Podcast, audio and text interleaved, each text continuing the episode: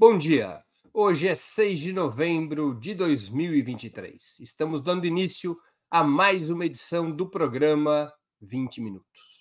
Há quase 30 dias, o Estado de Israel massacra a população palestina, especialmente na faixa de Gaza, mas também na Cisjordânia.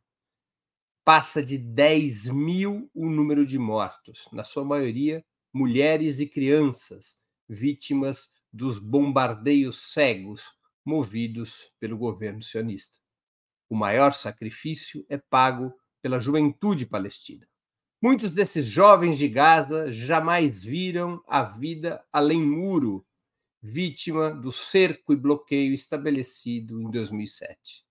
Seus sonhos e direitos estão encarcerados e agora são vítimas de agressões brutais pelas quais o sionismo é acusado de ter entrado em nova etapa de limpeza étnica. Para falarmos dessa situação, nossa convidada de hoje é Hayat Omar.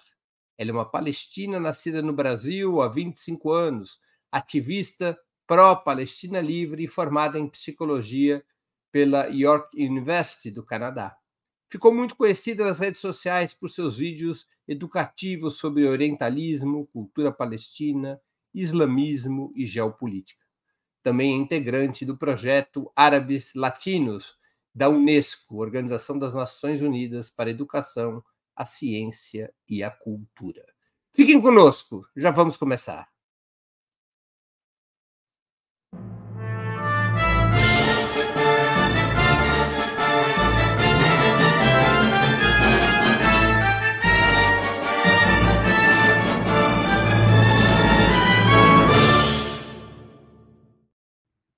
Bom dia, Hayat. Muito obrigado por aceitar nosso convite. Uma honra ter sua presença no 20 Minutos. Bom dia, Breno. Eu que agradeço o convite. Eu fiquei muito feliz de poder participar aqui com vocês.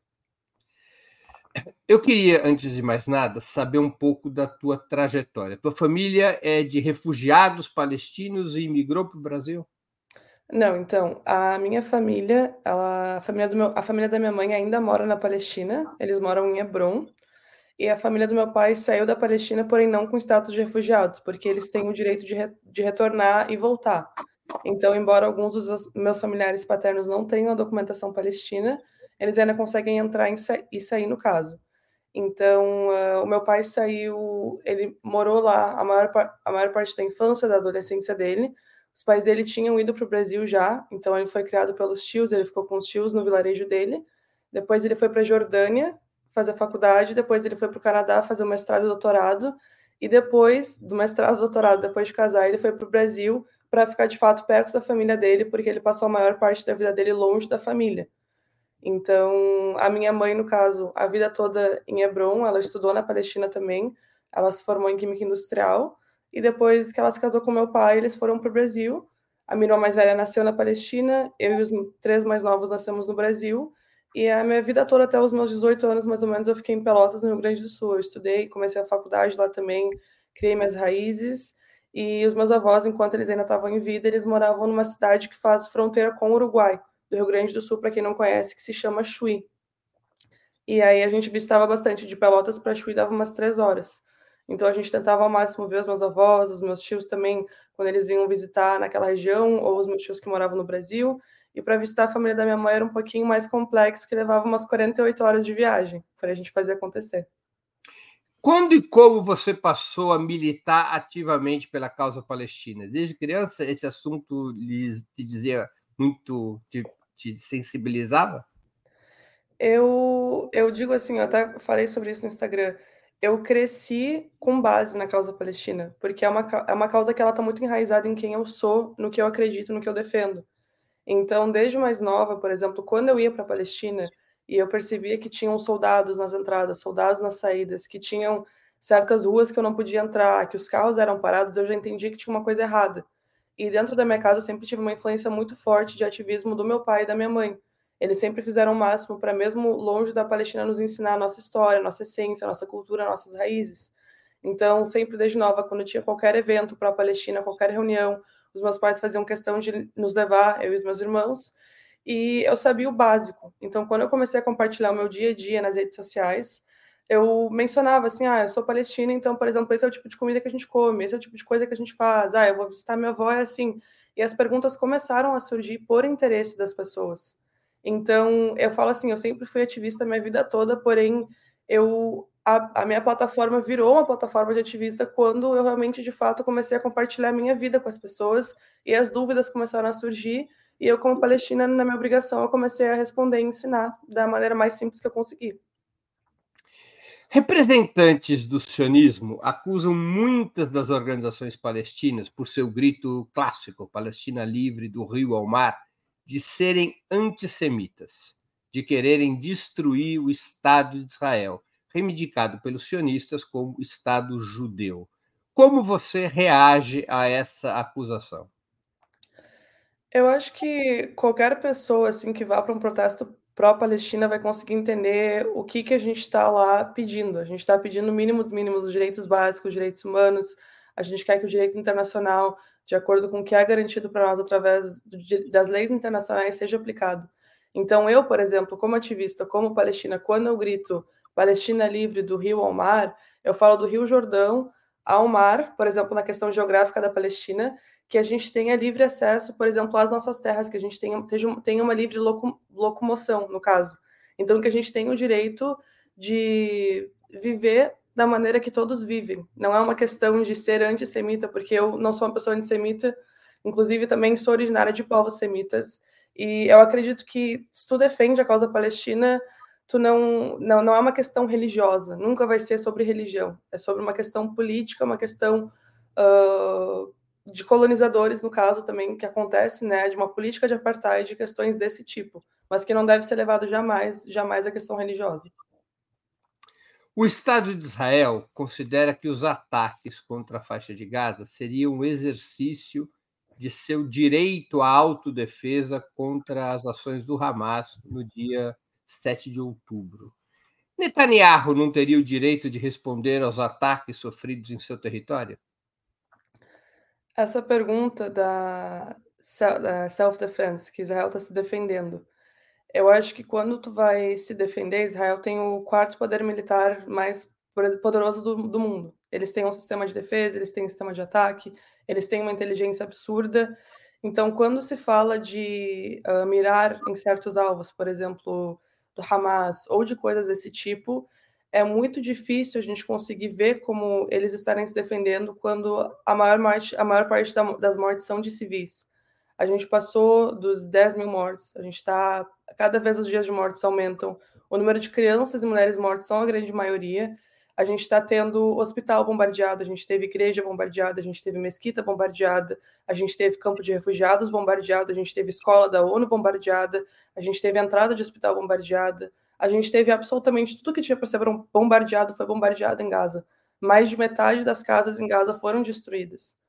Então é muito difícil a gente defender tudo isso que está colocar tudo isso que está acontecendo como defesa quando uma população está sendo punida por algo, uh, sendo que não tem nada a ver com isso, entendeu? Então muito se fala de danos colaterais, que essas pessoas são danos colaterais mas eu não consigo ver isso como danos colaterais. É, a gente fala muito da questão do genocídio, que é um extermínio, a gente está falando uh, de algo proposital que está acontecendo, e a gente está basicamente aqui implorando, porque a gente não tem, a gente, e além disso tudo, né, Breno, no início a gente viu muito também, não somente os relatos que foram dados, mas a gente teve eletricidade cortada, acesso de água, acesso de internet também, que volta e entra e sai de Gaza alimentação, acesso à alimentação cortada. A gente teve alguns caminhões de ajuda humanitária que entraram, mas nem se compara ao que o pessoal de Gaza precisa.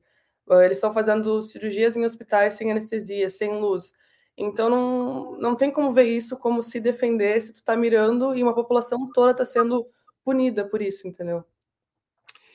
Como você mesma já registrou, são mais de 10 mil os mortos nesses 30 dias.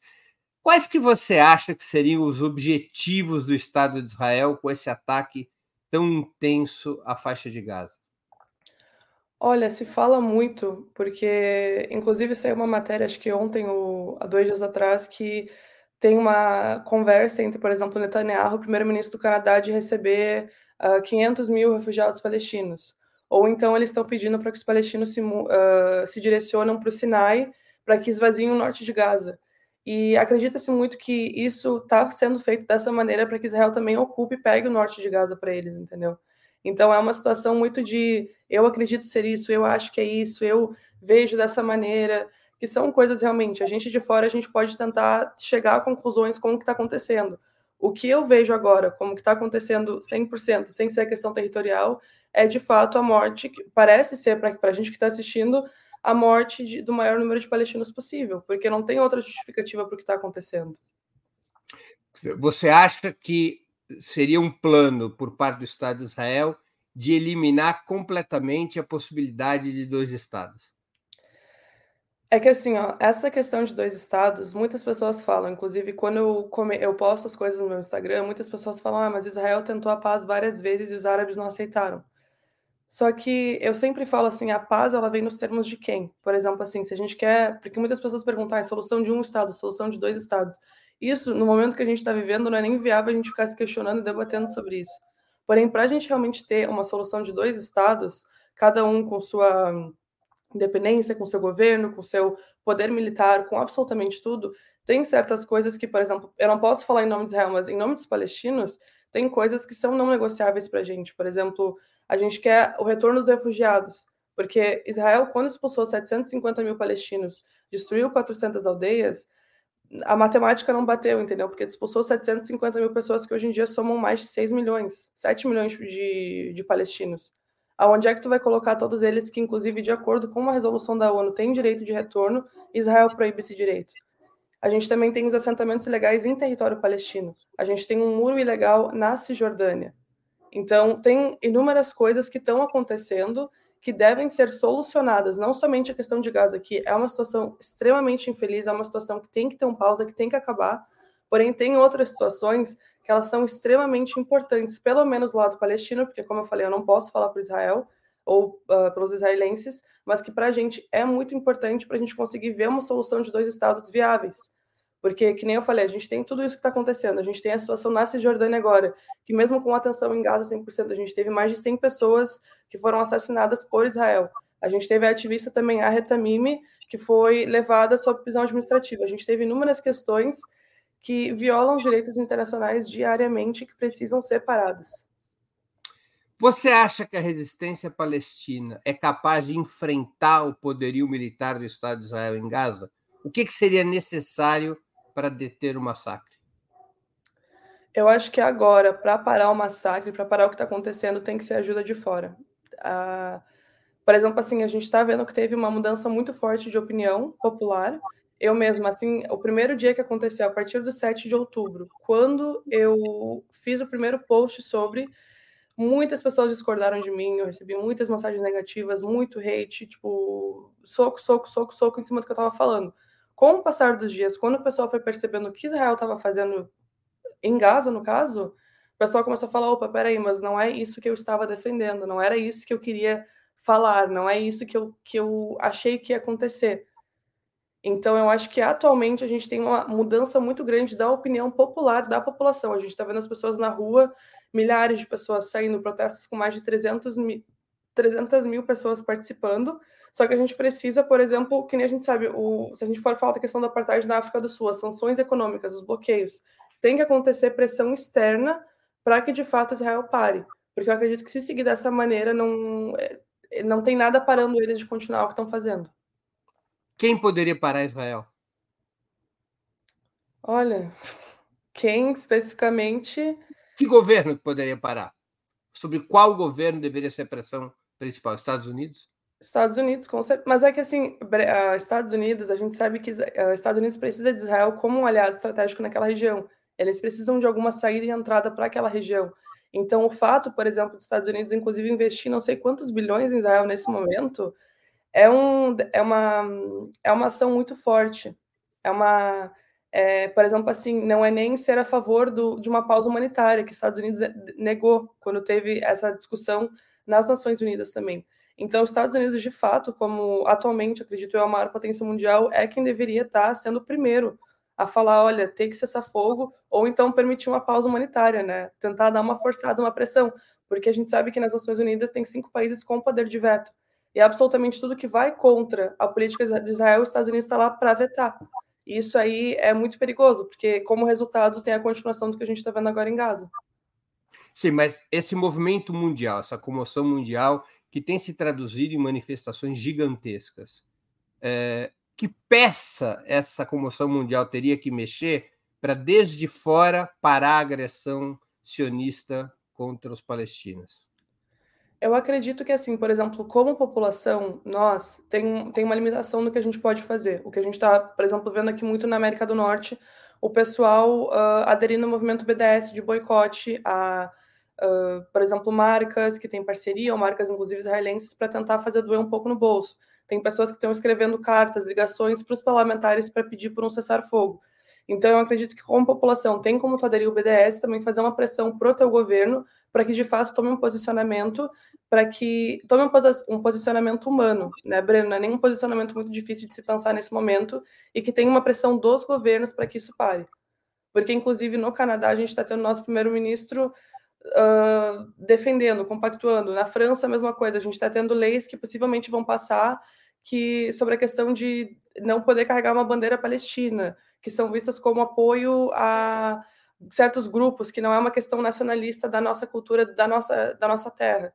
Então, uh, nesse momento, se os líderes mundiais, se não tiver uh, uma força de fato de outros líderes mundiais, de outros países, eu não vejo como essa situação vai de fato parar agora. Não sei o é, que você acha. Como, você, como brasileira, qual é a sua avaliação sobre o comportamento do governo Lula na situação, no estágio atual da situação palestina? Ah, o governo Lula, o primeiro depoimento que deu foi um depoimento já, pelo menos o que eu vi, foi um depoimento já melhor assim do que inúmeros países, porém eu fiquei um pouco para trás assim, eu fiquei, eu esperava que falasse mais, porém eu vejo que o governo Lula está tentando de fato ser um mediador para que isso acabe e está fazendo muito mais do que muitos governos ao redor do mundo. Está reconhecendo isso como um massacre, como um genocídio e está pedindo básico, por exemplo, que a ajuda humanitária entre, que o cessar-fogo aconteça, está pedindo por uma pausa humanitária. Então, sinceramente, nesses momentos, eu aqui morando no Canadá, sendo brasileira, tenho muito mais orgulho do que o governo Lula está tentando fazer e está se colocando à disposição para fazer, inclusive como secretário na ONU, nas Nações Unidas, inúmeras questões desse tipo, do que o governo aqui do Canadá, que se diz tão aberto, digamos assim, está fazendo.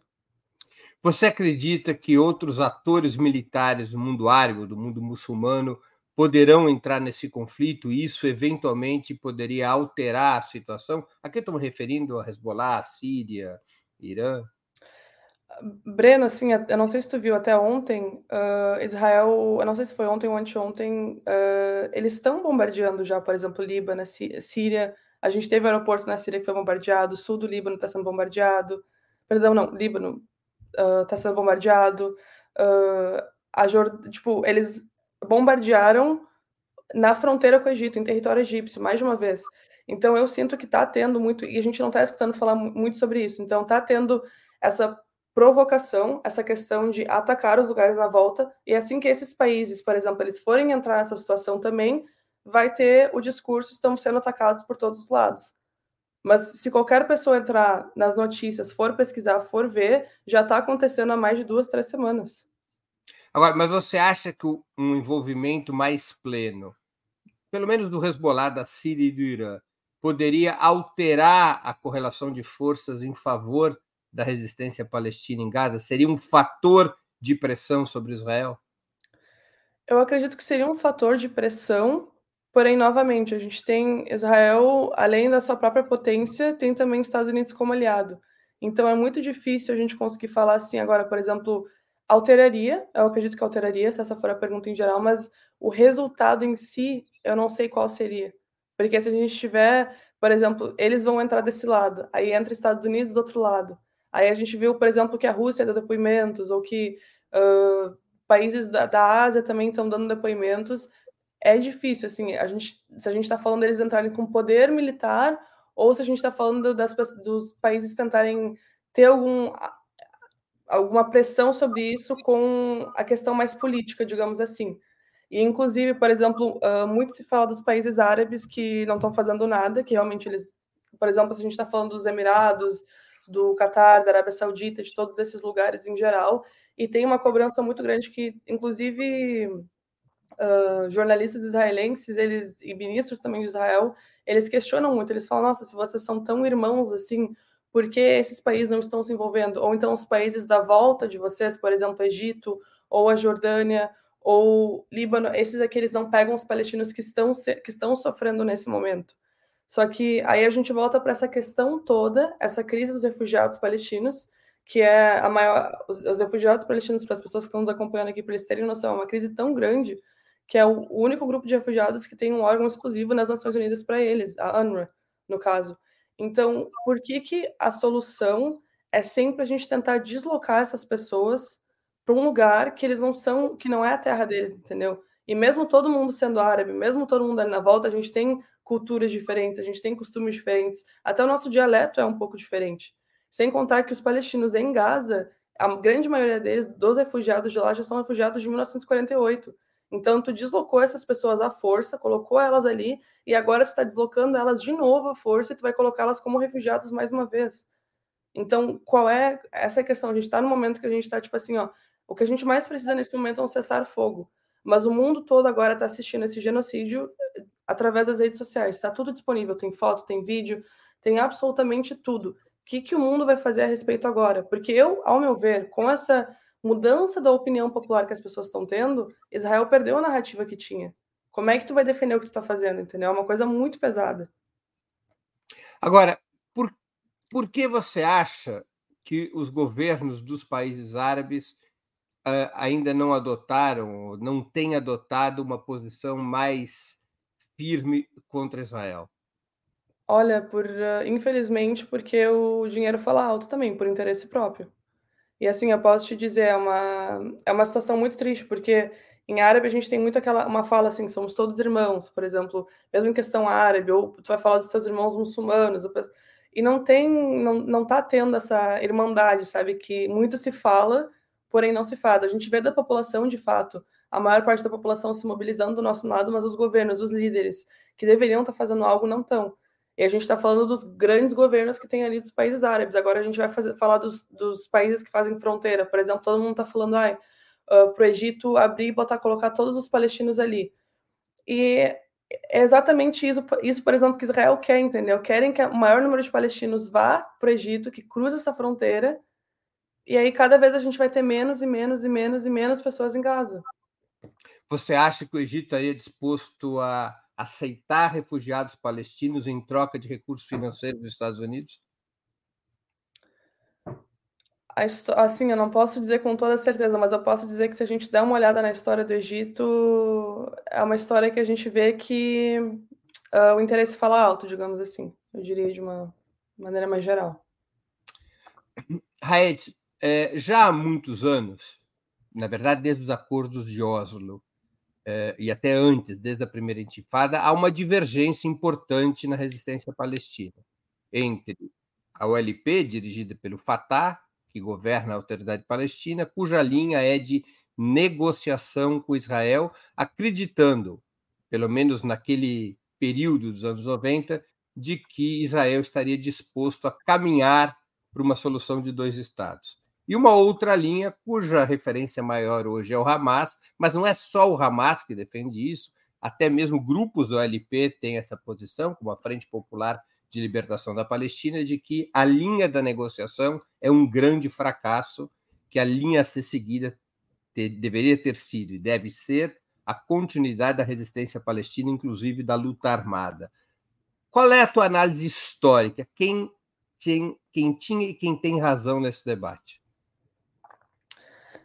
Eu posso dizer assim, ó, a história, uh, muitas vezes ela é contada sobre uma pers a perspectiva de quem vence, digamos assim.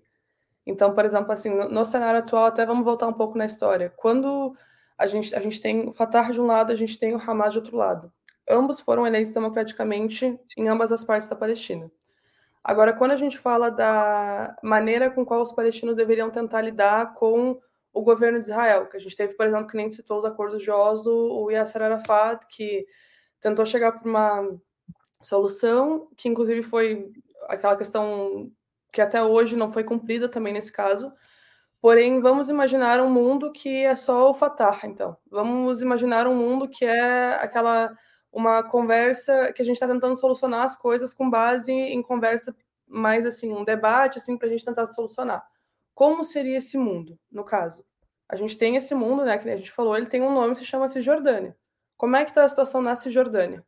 A gente tem assentamentos ilegais, a gente tem um muro ilegal, a gente tem pedaços de terra sendo roubados a cada dia, a gente tem palestinos mortos, a gente tem palestinos presos, a gente tem uh, jovens vivendo sob uma política de apartheid, no qual eles têm a infância, a juventude, absolutamente tudo tirado deles. Então, eu acredito que as coisas, como a gente tentou resolver assim ao longo do tempo, não, historicamente falando, a gente não está tendo solução, entendeu? Então é muito, uh, por exemplo, assim, se a gente for falar, não, não vou nem falar, porque tem palestinos que apoiam um lado, tem palestinos que apoiam outro lado. E é uma situação na qual a gente está pensando agora, por exemplo, atualmente, o que, que a gente quer como palestino? Porque a gente tem, a gente, quanta, quanta porcentagem de terra a gente tem desde a Palestina histórica, desde 48, 67, uh, 2000 e, uh, 93, 95 com os acordos. A cada acordo, suposto acordo, é como se, por exemplo, Israel estivesse fazendo um favor para a gente por, por, tipo, devolver as terras que são que eram nossas, entendeu? Que são nossas. Então é, eu posso dizer assim, ó, o que foi feito até agora não deu certo e eu também acho que tem maneiras melhores de serem feitas. E eu acho que o intuito principal é de fato que a gente consiga ter, que a gente fala, uma Palestina livre, que a gente tenha uma a gente tenha nosso, gente, o Estado palestino seja reconhecido internacionalmente como Estado palestino soberano, que a gente tenha o nosso próprio exército, que a gente tenha nosso aeroporto, que a gente tenha nossa independência, e são fatores que têm que ser levados em consideração. Então é, é uma situação que eu acho que a gente, como palestino, a gente está cansado, sabe? E o pior de tudo, eu acho que, uh, por exemplo, eu vejo muito nas redes sociais, quando eu falo sobre o assunto, as pessoas elas querem me explicar como eu deveria sentir ou o que a gente deveria fazer, e não é, eu não vejo como algo justo assim. Por exemplo, o mundo todo fecha os olhos todo esse tempo. Agora todo mundo diz ter virado especialista em Israel e Palestina. E aí, como palestinos, eles querem nos dizer tipo como a gente deve sentir o que a gente deve fazer. O que eu acho que é uma colocação muito infeliz da parte dos outros. Os acordos de Oslo foram uma farsa ou havia um setor do sionismo que realmente estava disposto à solução dos dois estados? Eu acho que se, se a gente tivesse de fato alguém que tivesse disposto a essa solução, a gente teria sido implementado, o que até agora não foi. Então, a gente está falando de acordos que uh, muitas pessoas de ambos os lados foram contra e que até agora, por exemplo, a gente espera, entendeu? E não nada desses acordos foram aplicados. Então é muito difícil a gente falar ou acertar com firmeza que realmente tinha uma intenção por trás e nada foi feito sobre.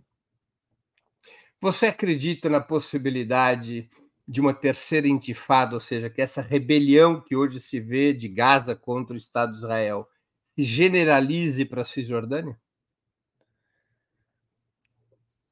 Eu acho que assim, ó, uh, eu acho que não seria impossível.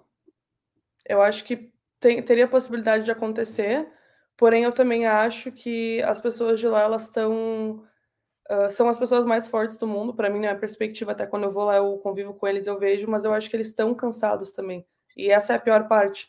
Porém, eu também vejo que os mais novos, principalmente, eles têm um, um, um gás muito grande nisso, porque quando tu nasce, tu é criado, tu vive sob ocupação, não é algo normal, entendeu? A gente está falando de Gaza, tanto de Gaza como a Cisjordânia, a gente está falando de crescer com um bloqueio ao redor de ti, ou então na Cisjordânia que tu tá na tua própria terra e tu não tem livre locomoção. Então, uh, tem até uma frase popular, né, que quando eles estavam todo todo esse plano de tomar a Palestina, de fazer tudo isso, eles falavam que os uh, novos eles iriam esquecer, tipo, os velhos vão morrer e os novos vão esquecer. Só que é que nem eu falei, né? Por exemplo, assim, os 750 mil que foram expulsos, eles estão com mais de 6, 7 milhões de descendentes. Então, todos esses descendentes, eles não esqueceram. Os palestinos estão na Palestina não esqueceram. E eu te digo assim, ó, uh, até as pessoas perguntam muito, os palestinos que estão lá, por que eles não saem? Por que, que eles não tentam a vida fora? E a gente volta para essa questão, por que, que tu tem que sair da tua terra? Por que, que tu tem que ceder? Por que, que a gente que, por, por exemplo, assim, a, as árvores de oliveira que a gente fala muito de centenas centenas de anos, que gerações e gerações e gerações da minha família plantaram. Por que, que tipo, eu não posso ter acesso a isso? Por que, que eu tenho que abrir mão e deixar para ir procurar e criar minha vida toda de volta em um lugar novo que eu não tenho raízes, que eu não tenho nada? essa questão de volta para o porquê. Então, eu vejo como realmente, uh, se acontecesse, eu acho que não seria algo uh, chocante, assim, que as pessoas não estão esperando. Raed, nós temos uma pergunta aqui de uma espectadora nossa, Daisy Bendim, que colaborou com o Superchats. Ela pergunta: esse genocídio seria uma provocação dos Estados Unidos e de Israel para iniciar uma guerra na região, para generalizar a guerra na região?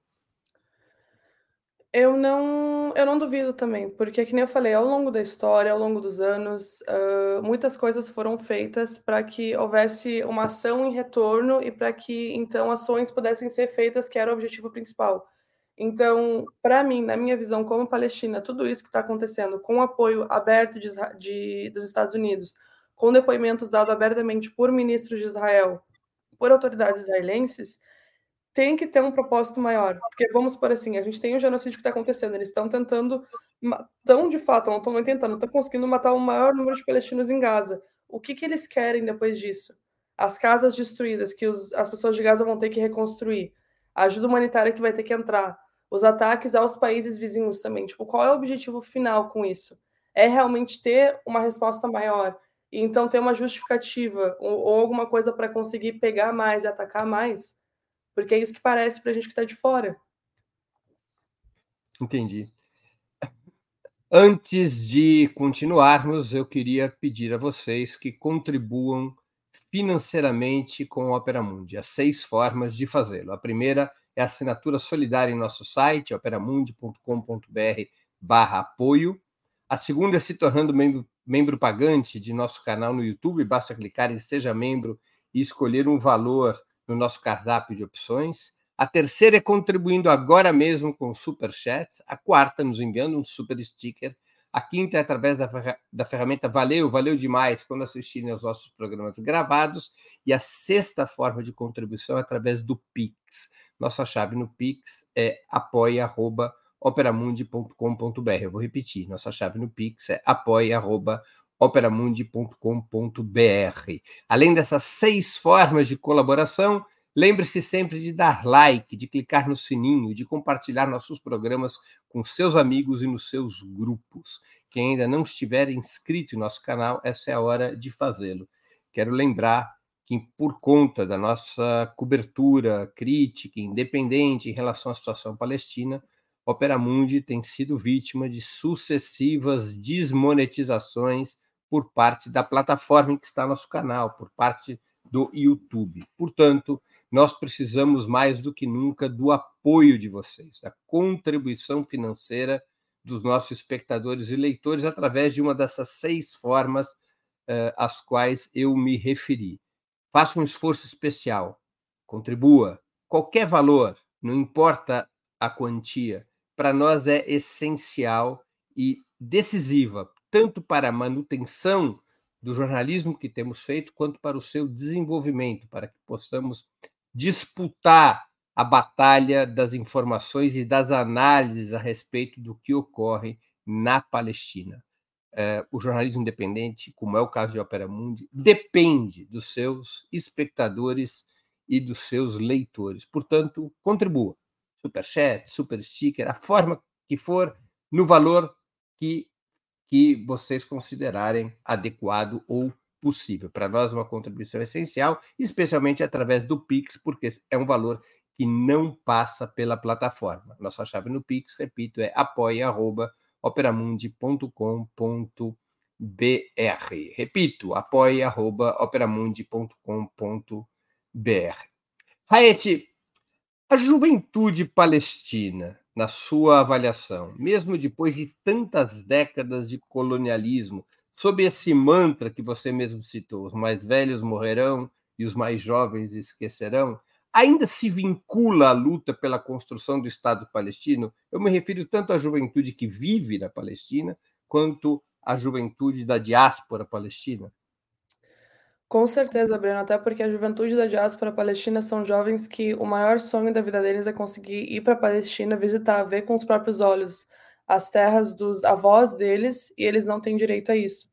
Então, a gente tem até uma piada assim que a gente fala, assim que tu conhecer uma pessoa que é palestina, ela vai fazer questão de te falar que ela é palestina, porque para mim assim, eu posso dizer, eu, Hayato, o maior orgulho da minha vida é ser palestina.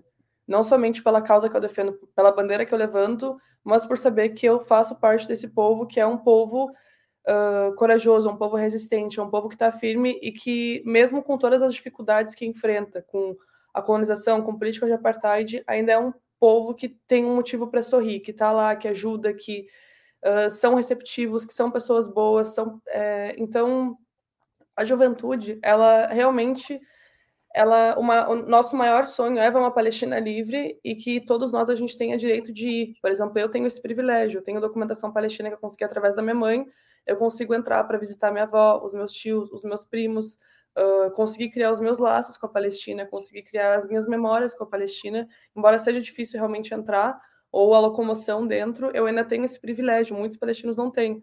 E eu sinto que a juventude, principalmente com o que a gente está vendo, não somente com o que aconteceu hoje, mas o que, o que acontece, por exemplo, em todo o Ramadã, quando a Mesquita Al-Aqsa eles invadem, ou com os ataques diários aos palestinos. Ao passar dos anos, como palestino, tu escuta as histórias. Agora, mesmo de longe ou lá dentro, tu está vendo. As redes sociais nos possibilitam isso. E eu acredito que isso, de fato, nos dá um gás para que a gente fique, não, mas espera aí, tipo, isso não está certo, entendeu?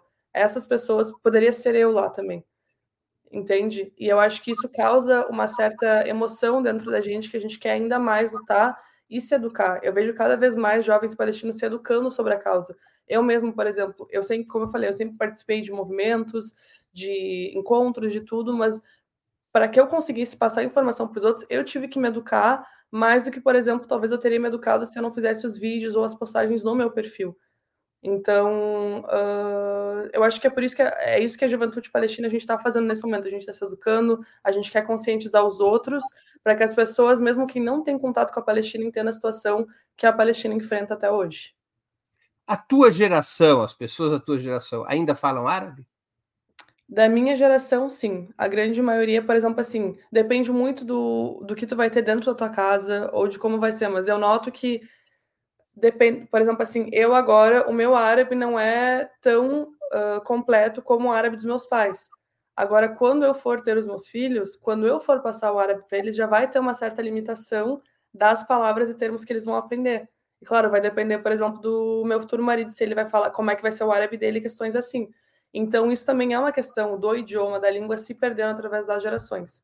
Porém, eu vejo que a grande maioria da minha geração, pelo menos, fala, fala árabe, sim.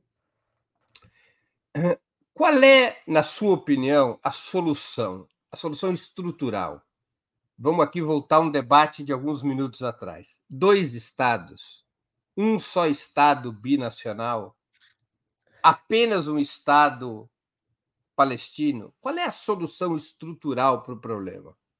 Eu acredito que agora seria a solução de dois estados. Não, não, não a gente fala muito da solução dos dois estados, não somente desde agora, mas de antes, por exemplo. A gente está falando, a gente mencionou também alguns minutos atrás os acordos de Oslo, soluções. Então, vou te falar assim, na nossa perspectiva, o que, que a gente gostaria para que esse, esses dois estados, por exemplo, assim, eu posso falar em nome do Estado palestino, que novamente, que nem eu falei, eu não posso falar em nome de Israel. A gente, o que, que a gente gostaria? Que a gente tivesse um Estado independente palestino, com o território, por exemplo, uh, uh, de 67, antes da ocupação pegar três vezes mais. E o que eu vejo também como não, não é algo fora do normal, entendeu? A gente não está pedindo algo fora do normal de acordo com o direito internacional. Inúmeros governos e instituições não reconhecem, uh, o, por exemplo, o próprio território israelense pós-67, porque foi uma tomada que não foi, uh, que ocupou três vezes mais o território. Então a gente gostaria que os refugiados palestinos pudessem retornar, que o território é conhecido fosse 67, que a gente tivesse um Estado palestino soberano, o nosso próprio aeroporto, a gente pudesse ter o nosso uh, próprio exército, tipo, coisas básicas, Breno, que a gente fala assim, as pessoas não entendem que todo mundo tem isso, mas parece que a gente não tem direito a ter. Então, acho que nesse momento seria uma das únicas soluções assim viáveis de fato acontecer. Historicamente, o LP, até os acordos de Oslo, ela defendia é, a solução de um só Estado binacional. Tá? Era a palavra de ordem clássica do LP, um só Estado. Eh, inclusive, o LP defendia que fosse um Estado laico e republicano, no qual todas as etnias da região convivessem sem que esse Estado reivindicasse uma natureza étnica ou religiosa. Você acha então que esta bandeira já não é mais possível, não é possível hoje, que a solução de dois estados é que seria mais conveniente? Mas é que, Breno, por exemplo, assim, antes de 48 a gente tinha um espaço, um território que viviam, era um, território laico, a gente tinha judeus, cristãos, muçulmanos. Então a gente tinha essa convivência. Uh, porém, a gente teve em 48 a questão do sionismo, desse movimento nacional, uh, o sionismo como uma base que rege a política e o governo de Israel, é, que inclusive em 2018, acredito eu, se não estiver errada, a questão de a definição de Israel como um Estado exclusivamente judeu. Então, como é que tu vai pegar essa política, inclusive o sionismo, que foi o que fez tudo o que fez com a Palestina, e atualmente, no cenário atual, querer colocar essa como uma política base para um governo para todo mundo. Que governo vai ser esse, por exemplo? A gente vai ter, a gente tem palestinos que trabalham em Israel, a gente tem palestinos que moram em Israel. A gente está vendo como é que é esse governo também. Muito se fala, ah, porque a gente tem pessoas palestinos que trabalham, que têm posição uh, de votos do governo, de não sei o quê, de uh, trabalhos e tudo mais, só que não é, não, não é 100% igual. Nunca vai ser 100% igual. Então, novamente, assim, o ideal, se a gente pudesse ter, que nem a, a gente tinha isso já, né? Eu reitero essa questão. A gente tinha judeus, cristãos, muçulmanos. Se a gente pudesse ter uma questão sem qualquer ideologia uh, etno-racial, seria incrível. Mas, assim, agora, nesse cenário atual, a gente consegue ver isso acontecendo? É, uma, é, é, é muito mais complexo do que isso, assim, na teoria e na prática, porque na teoria, assim, tem muitas coisas que a gente quer. Assim, seria um sonho, por exemplo, entendeu? Muitas eu digo isso coisas. porque eu entrevistei recentemente. Desculpa te interromper. Pode falar, pode falar. Eu recentemente entrevistei um dirigente do Hamas. É, o nome dele é Osama Randan que representa o Hamas no Líbano e é membro do comitê executivo do Hamas. Ele defendeu a solução de um Estado único. É, é uma, e eu sei que essa é a proposta de outras organizações da resistência palestina também, como a Frente Popular da Palestina, fundada por Jorge Rabash, que nunca aceitou a solução dos dois estados, mesmo no interior da OLP, propondo a velha formula, formulação da OLP. Quer dizer, isso é um debate também, não é? Qual seria, e até setores israelenses que propõem é, o Estado binacional. O caso mais célebre é do Gideon Levi, que é um articulista importante do Haaretz, que ele defende a única solução possível é a mesma que se teve para desmontar o apartheid na África do Sul: um homem, uma mulher, um voto. Ele também compara com a situação da Irlanda do Norte, porque o acordo de paz da Irlanda do Norte tinha que resolver o contencioso entre católicos e protestantes e criar uma espécie de governo binacional. Quem ganha a eleição não leva tudo. Quem ganha comanda o governo, quem perde também participa do governo proporcionalmente, de tal maneira que nunca houvesse um governo exclusivamente de protestantes, ligados ao, aos unionistas, né, os protestantes na Irlanda do Norte queriam a manutenção da Irlanda do Norte como é, parte do Reino Unido, e os, os, católicos eles eram separatistas, queriam que a Irlanda do Norte se separasse do Reino Unido. Enfim, há uma discussão sobre isso, né? sobre qual é o melhor caminho, é, mesmo nas circunstâncias difíceis atuais. Né? Então, assim, ó, eu acho que eu não, inclusive, eu não sabia da tua entrevista, eu não, não tava sabendo, mas um, se a gente estivesse tendo essa conversa há 20 anos atrás, há 30 anos atrás, talvez a minha resposta pudesse ser diferente. Talvez pessoas uh, palestinos também eles podem não concordar comigo. Eu acredito que todo mundo na Palestina tem diferentes ideias. Eu não uh, não sou uma pessoa que eu moro atualmente na Palestina também nesse sentido. Porém, o que eu vejo assim com o cenário atual que a gente tem, eu volto para essa questão. Atualmente com o que a gente tem, a gente tem, vamos supor assim, o Palestina, a gente tem dois governos diferentes. Em Israel, a gente tem outro governo diferente, com uma política sionista como base desse governo. Então, acredito assim, por exemplo, se a gente vai conseguir ter um Estado só para todo mundo, pro, independente de religião, independente de nacionalidade, seja o que for, como é que o sionismo conseguiria, atualmente, principalmente, como é que o sionismo conseguiria ser uma peça para os palestinos ou para outras pessoas que não tivessem a questão étnico-racial? Entendeu? Então, é uma situação muito complicada. Porque, principalmente, novamente, com o cenário atual, com tudo que a gente já viu, com a ocupação, com as políticas, com a discriminação, com as políticas de apartheid, eu, Hayato, eu não consigo ter fé que se a gente fosse ter um Estado só, seria algo justo, entendeu? Eu acho que seria também uma possibilidade de pegar todo mundo e controlar ainda mais aquela, aquela região toda, aquela área toda. E os árabes, assim, por exemplo, qual governo seria responsável por, por toda a população que vai estar lá? A gente vai ter as votações ou tudo. Uma, uma, um governo, alguma coisa assim. Como é que a gente saberia que seria justo para todos? E mesmo se fosse uma votação, como é que a gente saberia que seria respeitado? Porque a história nos mostrou, né, que muitas coisas não são respeitadas, desde o direito internacional até questões políticas também. Então, acho que é, é muito difícil, assim, é...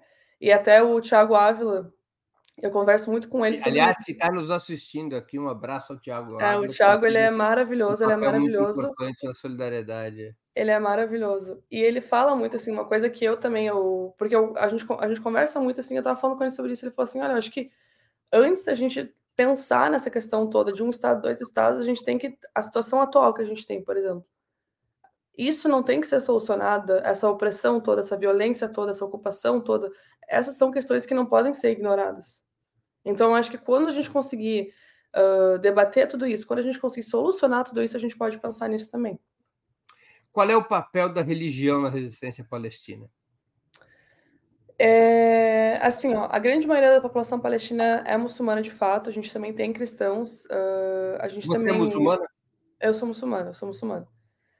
Uh, então, a religião, eu acredito que principalmente para as pessoas de Gaza no momento, é a única coisa que está dando alguma força que seja para eles.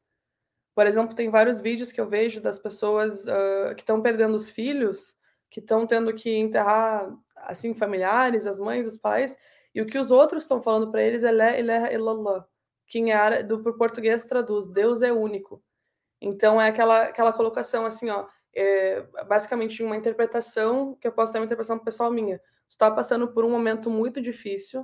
Uh, a gente, todos nós estamos passando por esse momento contigo e Deus é único. A gente pode não entender, mas tudo isso que está acontecendo tem um propósito. Novamente, eu não, não, Deus, né? Não tem como falar por Deus. Porém, eu acredito que nesse momento eu queria ter 1% da fé que eu vejo o pessoal de Gaza ter. Porque às vezes eu me imagino, eu fico, nossa, se eu tivesse naquela situação, como é que eu reagiria? Como é que eu conseguiria? E eu vejo todos eles, inclusive pessoas passando por dificuldade, passando pela situação que eles estão, e o que eles falam alhamdulillah, graças a Deus eu tô vivo. Graças a Deus eu ainda tenho o dia de hoje, eu tenho o dia de amanhã. Entendeu? Então, eu acho que a fé, principalmente nesse momento atual, é fundamental para que eles tenham alguma esperança, para que eles tenham tá, isso está acontecendo, mas a gente não está sozinho. O mundo todo está nos ignorando, mas Deus está vendo tudo que está acontecendo. E Deus faz a sua justiça, Deus faz tudo, entendeu? Então a gente acredita que Deus vê tudo. Um eventual Estado palestino seria islâmico ou laico, teocrático ou democrático? Para mim seria não seria islâmico, seria laico. E novamente teocrático, democrático. Não, democrático. Com certeza. Eu não sei porque que eu fiquei passei, parei tanto tempo pensando sobre, mas laico com certeza. Eu não acho que a, a Palestina é uma terra santa para as uh, para as três religiões monoteístas. Então, a gente tem também pessoas, a gente tem igrejas extremamente antigas lá, a gente tem pessoas de fés diferentes, e eu não vejo como algo que faria sentido ser algo, por exemplo, somente para os muçulmanos. Porque há setores da resistência palestina que, pelo menos no passado, defendiam a ideia de um Estado Islâmico, é o caso do Hamas. Hum, para mim, eu acredito que tem que ser um Estado laico. Eu, Hayat. Faz sentido para você quando o sionismo afirma que os direitos das mulheres, da população LGBT e da população em geral seriam mais respeitados na suposta democracia israelense do que no mundo árabe muçulmano? A gente está vendo o que o sionismo está fazendo com as mulheres em Gaza. Se esse é o respeito à democracia que eles têm, eu não sei mais o que é democracia, então. Posso te dizer isso? Assim, o pessoal fala muito a única democracia do Oriente Médio. A gente está vendo o que a única democracia do Oriente Médio está fazendo? Com crianças, mulheres, idosos. Inclusive a questão da comunidade LGBTQIA+, a gente tem, tem um termo muito usado que é o pinkwashing, que acredito que não é nem o meu local de fala para falar sobre isso. Tem inúmeros influencers, tem inclusive o Kais Hussein, que é um influencer muçulmano e um ativista LGBT, que ele fala muito dessa questão, que é uma propaganda que ela é usada. Tanto em questões, por exemplo, novamente, de leis israelenses que existem para mais Porém, essa questão de democracia com mulheres e tudo, é que nem eu falo, assim, tu, a gente quer ver a democracia, é só tu ligar a TV e ver o que está acontecendo. Ou nem a TV, perdão, porque vários canais de notícia não estão noticiando. Então, abrir certas redes de notícia, Instagram e procurar por pessoas que estão fazendo uma cobertura mais completa e justa sobre a situação. Eu imagino, por você morar no Canadá, que você acompanhe tanto a imprensa canadense quanto a norte-americana. Qual é a sua avaliação sobre o comportamento da, dos grandes meios de comunicação ao norte das Américas? Decepcionante. Acho que essa que é a palavra que define. É decepcionante, é sujo, é baixo, uh, não tá desde o início não foi algo, é, por exemplo, assim, a gente tem um embaixador palestino em Londres, que ele é chamado aqui e ali, que ele participa com a CNN, coisas assim, mas como ele mesmo falou, ele inclusive fala: vocês só me chamam quando tem alguma coisa ruim e eu preciso me justificar. Vocês nunca me chamam quando é o contrário. Então, ao, ao longo dos anos, a gente já vê que a, os veículos de comunicação, infelizmente, eles uh, já se posicionaram de um lado, em sua grande maioria, novamente. A gente está vendo aqui, vocês estão me dando a oportunidade de falar sobre isso, eu sou muito grata por isso, eu gostaria muito que mais canais de comunicação fizessem isso mas em sua grande maioria em geral, uh, eles são seletivos nas notícias que eles compartilham, inclusive compartilham fake news, que a gente viu ao redor do mundo todo, principalmente nesse último mês, de jornais que tecnicamente deveriam ser respeitados, compartilhando essas notícias que foram já aprovadas não serem verdadeiras, e por aí vai. Então, eu acho que falta, inclusive como jornalistas, que eu sei que o pessoal que se jornalismo, eles têm um, um voto, uma missão a cumprir e coisas assim, eu acho que eles estão falhando muito, miseravelmente, e que daqui a anos, assim, pode não ser agora, pode não ser daqui a cinco anos, daqui a dez anos, eles vão perceber que eles ajudaram a, infelizmente, a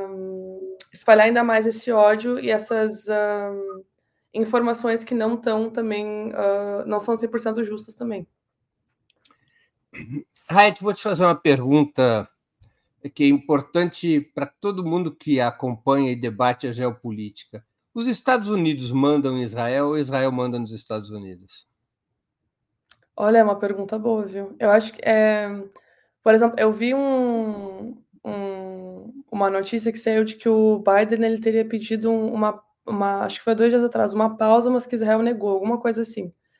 E eu fiquei pensando, eu falei, Estados Unidos, com a força que tem, com o poder que tem, se quisesse, conseguiria fazer Israel fazer uma pausa.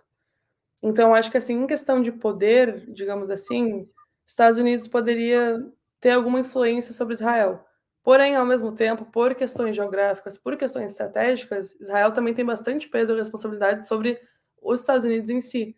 Então, acho que vai alternando assim para os interesses, tipo, quem precisa de mais em certo momento, quem precisa de mais em certo momento porque não existe um outro país com tanta influência na política interna dos Estados Unidos quanto Israel, né? Não. Não. Isso vale para o Canadá também?